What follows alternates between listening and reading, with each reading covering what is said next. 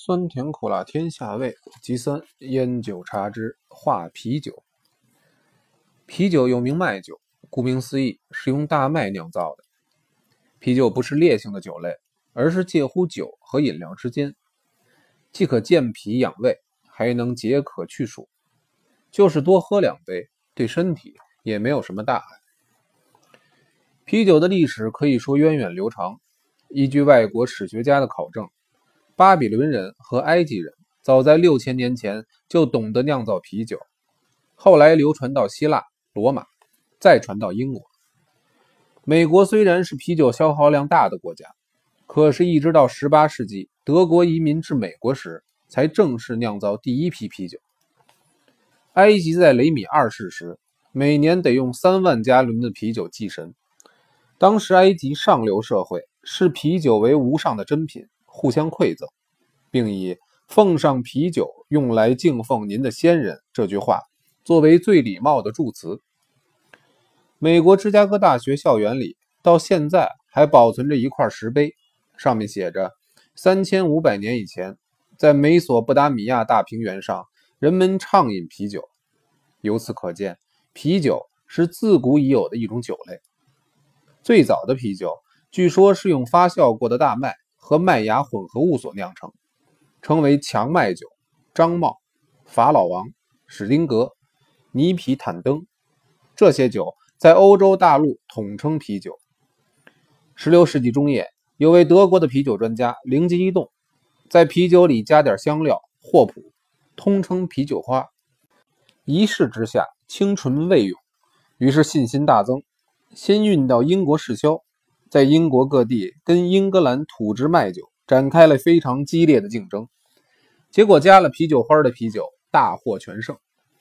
一直到今天，世界各国的啤酒全都掺有啤酒花，一杯在握，立刻散珠喷血，充满了缤纷馥郁的酒气。九国君子还把这件事赐以佳名，称之为霍普战争。当年英国伊丽莎白王朝时，啤酒分为两种。一种是双料酒，一种是单料酒。双料啤酒酒精度高，味道像 whisky，比较浓烈，最受瘾大的酒客欢迎。因此，酗酒滋事也就层出不穷。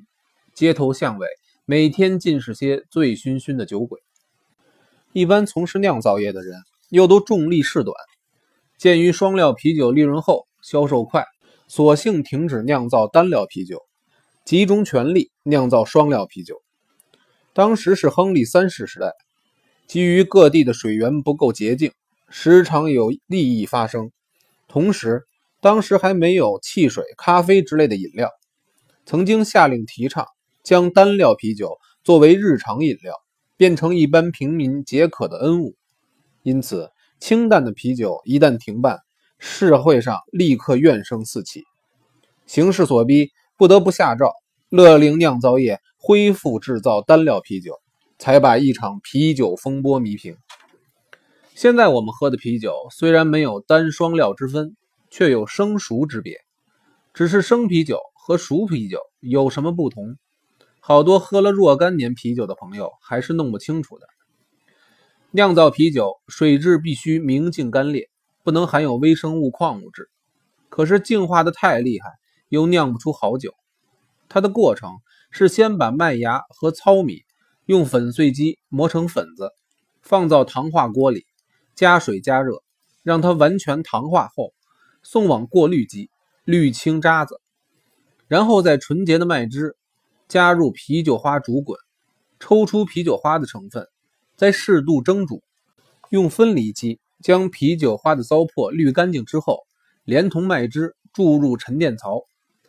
所有澄清后的叶汁送入冷却机，经过冷却作用，温度降到摄氏七度左右，再掺入适量的酵母，让它有二十四小时繁殖，导入特制的发酵桶，大约历时一周的发酵就成了新酒。最后储藏在零度以下冷窖的储酒桶里，经过三个月的二度发酵，桶里的啤酒才算正式成熟。这种啤酒因为还没有经过杀菌手续。就是所谓的生啤酒了，这种生啤酒冷香适口，风味隽绝，可可惜酒里含有野生酵母，虽然无损于饮者的健康，可是，一经开桶，短时间就有浑浊现象，不耐久存。所以，出售的啤酒是输入装酒机，装瓶灌后，必须通过杀菌处理，大约要一个小时才能杀菌，再加严密检查瓶装，装罐出售，这才是市面上行销的熟啤酒。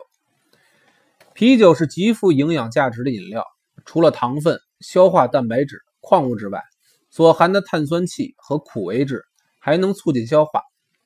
通常一大杯啤酒所含的酒精只有四分之一盎司。据医学界化验，饭后一品脱半的啤酒，在人体内所发生的酒精作用，只等于一盎司威士忌酒，那真是微乎其微了。前几年，德国有位营养学家。弗朗士勒博士在德国医学杂志发表研究报告说，一升啤酒的营养价值相当于六十颗面包中所含的蛋白质质量，或相当于一百五十颗面包所含的碳水化合物量。如果以它所产生的热量来说，相当于六十克奶油、六只鸡蛋、五百克土豆、一百克巧克力，或者是四百四十克瘦猪肉。日本医学界也认为。啤酒含有丰富的维他命，可以供人体需要的大部分各种维他命。美国医学界说，啤酒对于有高血压的病人有显著治疗作用。近来更发现，有些轻微膀胱结石的人，只要尽量多喝啤酒，细小的结石在排尿时会不知不觉从尿道排出体外。这些事例在咱们中国也已经是屡见不鲜了。喝啤酒的朋友。有人偏爱生啤酒，说是啤酒越新鲜越好，一开桶就有一股翁薄酒香直透鼻关。啤酒一开瓶，头一口酒确实是口香醇，如果剩下半杯歇一会儿再喝，不但香味尽失，而且后味苦中带涩，就是证明。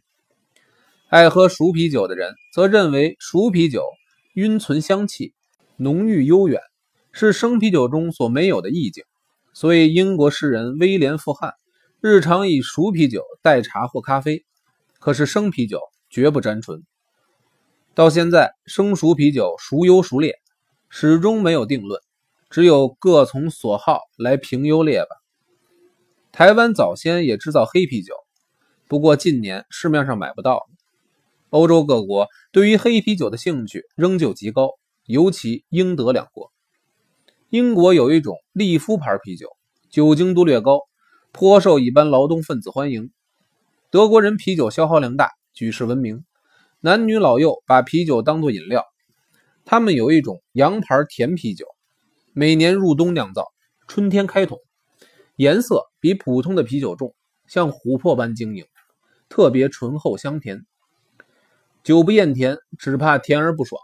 洋牌啤酒。却能让人有干爽适口的味觉。据说这种甜啤酒也只有德国有，一个叫爱因贝克的地方才能酿造，酿造时间又限于冬季，所以产量不多。当年上海大来饭店的老板就是在爱因贝克出生，每年春天可以分到两三桶真正的洋牌甜啤酒，运到上海来供应老主顾品尝。当年在上海精于饮馔的朋友，若不是识途老马。恐怕尝过这种啤酒的人也不多呢。美国人酿造啤酒为时很迟，可是啤酒在美国的社会地位非仅根深蒂固，而且全年销售量相当于其他饮料的四倍。除了当饮料外，甚至于洗头发、梳小辫、炖火腿都用得上啤酒。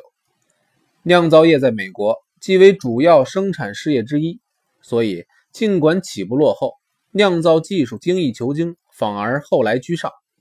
大凡说来，美国人对于品酒多半大而化之，没有英法德意的啤酒专家来的精湛。听说英国、德国各有几种著名的啤酒，因为酿造地点的不同，而酒的香味也就各异其味。他们道口一尝，立刻能够说出何处酿造的产品，真是神乎其技。啤酒和绍兴酒一样，对于光线特别的敏感。如果把啤酒桶放在太阳下晒上两个小时，酒里产生一种令人难以忍耐的怪味。所以瓶装啤酒都是用黑褐色的瓶子，主要是怕日光直射，影响酒味。喝啤酒究竟是泡沫多好还是泡沫少好呢？大体来讲，德国人多半喜欢泡沫多，美国人大致喜欢泡沫少。虽然有人说啤酒泡沫多少与味道无关，可是在一个有粗壮把手、厚重镂花的玻璃杯，注满琥珀色的啤酒，杯上堆满雪白的酒花，边闻边喝，一种灵性融合的意境，不是各种人岂能体会到这种酒中的乐趣？喝啤酒的酒杯应该多大？一般来说，一杯酒换两口气来喝光最合理想。太小似乎不够劲，太大。又嫌换气多，泡沫全化为乌有了。德国人喜爱用大杯喝个痛快，美国人喝啤酒所用的酒杯全不太大。近几年又出了新花样，改用有角的玻璃杯了。因为啤酒冷冻度高，带角的杯子可以避免杯底的湿气水分沾湿了桌巾。其实杯子有角没有角，对于酒的品质是没有影响的。改用了带角杯。也不过是摆摆排场而已。有的人撕开酒罐盖子就喝，有的人打开盖子一仰脖就是半瓶下肚。这在懂得享受的人来看，简直糟蹋酒。他们认为啤酒最令人陶醉的就是它幽香气体，这种气体一定要久住杯中才会喷出泡沫，变成温晕诱人、如幻如梦的妙香。嘴对瓶口，精吸牛饮。气塞喉头，令人窒息不说。所有啤酒由泡沫运发的酒香，全部糊里糊涂下肚，委实大煞风景。喝啤酒的朋友奇想怪论特别的多。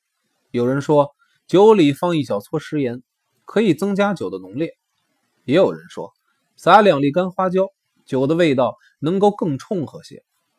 更奇怪的是，啤酒里放上一点香烟灰，味道更清纯。要是放点荷兰烟，尤妙，真是荒谬。至于喝多了啤酒，身体是否会发胖，影响健康？事实上，啤酒所含水分在百分之八十八到百分之九十二之间。此外就是碳气，所以一瓶下肚，立刻觉得肚子胀胀的。其实一盎司啤酒只有九十五卡路里的热量，恰好和一杯橘子汁的热量相等，怎么会让人发胖呢？有段啤酒的小故事鲜为人知。抗战之前，北平双和盛酒厂出产的五星啤酒驰名中外。七七事变发生，日军侵占平津之后，他们平素只知道太阳、樱花、麒麟等牌啤酒，从来没有喝过像五星牌的好酒。一场之下，两个月不到，就把厂里储存一年的销售量喝得清洁溜溜，勒令该厂加工赶制。玉泉山的泉水潺潺，供应无缺，独缺酿酒的主要原料啤酒花，是从德国进口的。无计可施，双和盛的经理邹衍生灵机一动，弄来一袋子槐花，蒸馏出来的水颜色是绿莹莹，味道是苦涩涩的，且把槐花充作了啤酒花。啤酒出厂居然照样畅销，把日军军阀蒙混过去。光复之后到台湾。当时台北只有一个酒厂酿制啤酒，啤酒供应不上，也是采用槐花代替。台北槐树不多，就是槐花也有时匮乏，逼得用柑橘花来顶替。用了两三年，直到买进德国的啤酒花才恢复了正常。喜欢喝啤酒的朋友做梦都想不到，当年台湾啤酒曾经用槐花、菊花作为啤酒花的代替用品吧。